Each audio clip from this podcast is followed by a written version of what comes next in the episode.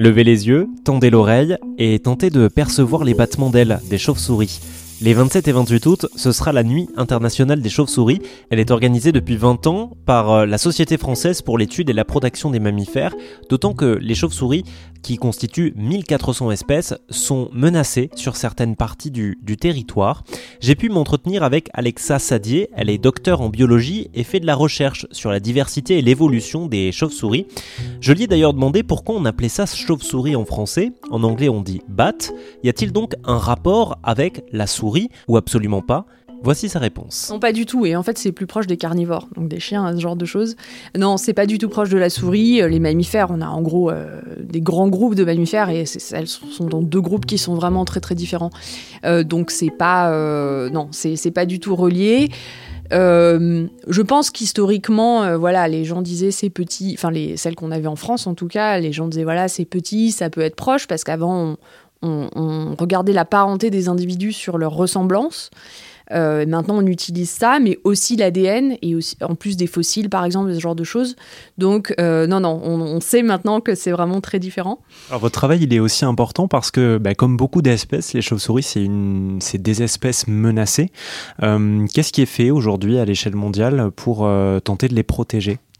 Alors, on a beaucoup d'initiatives. On a, bah, je vais en congrès de chauves-souris d'ailleurs dans, deux semaines, trois semaines. Euh, Avec des chauves-souris Je ne sais pas s'il y aura. On est à Austin, je crois, donc on aura des. Il y a le Bad Bridge, il y a plein de chauves-souris qui, qui s'envolent, euh, enfin qui nichent là-bas en fait.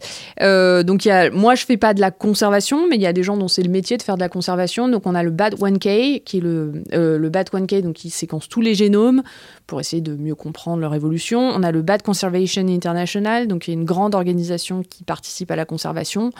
Euh, les gens font beaucoup de relevés pour savoir les populations, comment elles évoluent, essayer de limiter la déforestation pour euh, voilà, protéger les habitats au maximum, euh, faire beaucoup de prévention aussi sur le fait qu'il ne faut pas tuer les chauves-souris, il ne faut pas mettre des, des pièges à glu chez vous pour les, pour les attraper parce que ça les tue. Aux États-Unis, il y a une maladie qui est terrible, qui les définit toutes, qui s'appelle le White Nose Syndrome, donc le syndrome du nez blanc, qui vraiment a, décimé euh, pour certaines espèces 90% de la population de, certaines espèces. Donc c'est énorme. Et euh, donc ça, il y a vraiment des choses qui sont faites pour essayer de limiter la propagation de cette maladie plus largement. Donc il y a plein d'initiatives euh, comme ça, espérons à une échelle de plus en plus large. Et alors à notre échelle, à nous, si on sait qu'on a des chauves-souris dans notre jardin, par exemple, ou dans une grange, ou dans un garage, euh, qu'est-ce qu'on peut faire pour euh, justement les laisser tranquilles et les laisser vivre chez nous? Déjà, est-ce qu'il faut les laisser vivre chez nous? Bon, tant que c'est pas une nuisance, hein, je pense que si ça devient une nuisance, par exemple, qui voilà, qui gratte, qui génère beaucoup de guano, etc. là, faut, je pense, se mettre en rapport avec des gens qui pourront justement les renicher de, de manière euh, sécuritaire pour elles et pour nous aussi. Euh, mais sinon, non, si vous avez des chauves-souris autour, euh, c'est bien. Le mieux, je pense, c'est vraiment de construire des petites bat house, des petites maisons, là, qui y a des plans sur Internet partout. C'est facile à construire soi-même ou, à acheter. Et ça, ça leur donne un habitat sécurisé pour elles, à mettre ça dans un, dans un coin chaud de la maison, ensoleillé, parce qu'elles iront se mettre dedans, elles auront bien chaud. mais sinon, oui, sinon, laisser les professionnels s'occuper si elles sont, euh, je sais pas, par exemple dans un grenier ou parfois c'est pas forcément euh, idéal.